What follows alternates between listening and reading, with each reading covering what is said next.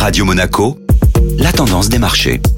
La tendance des marchés avec la Société Générale Private Banking. Bonjour Laura Guial. Bonjour Eric.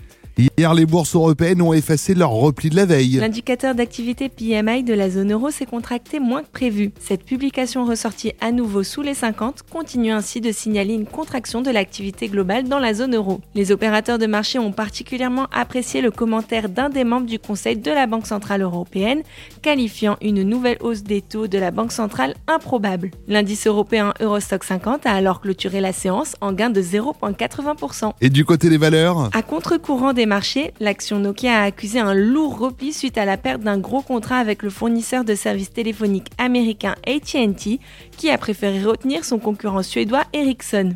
Le titre a chuté de près de 6% hier, après avoir déjà décroché de 7% lundi sur des rumeurs qui évoquaient déjà la perte de ce fameux contrat. Nokia a ainsi enregistré la pire performance de l'Eurostock 50. Bonne journée à tous. Société Générale Private Banking Monaco vous a présenté la tendance des marchés.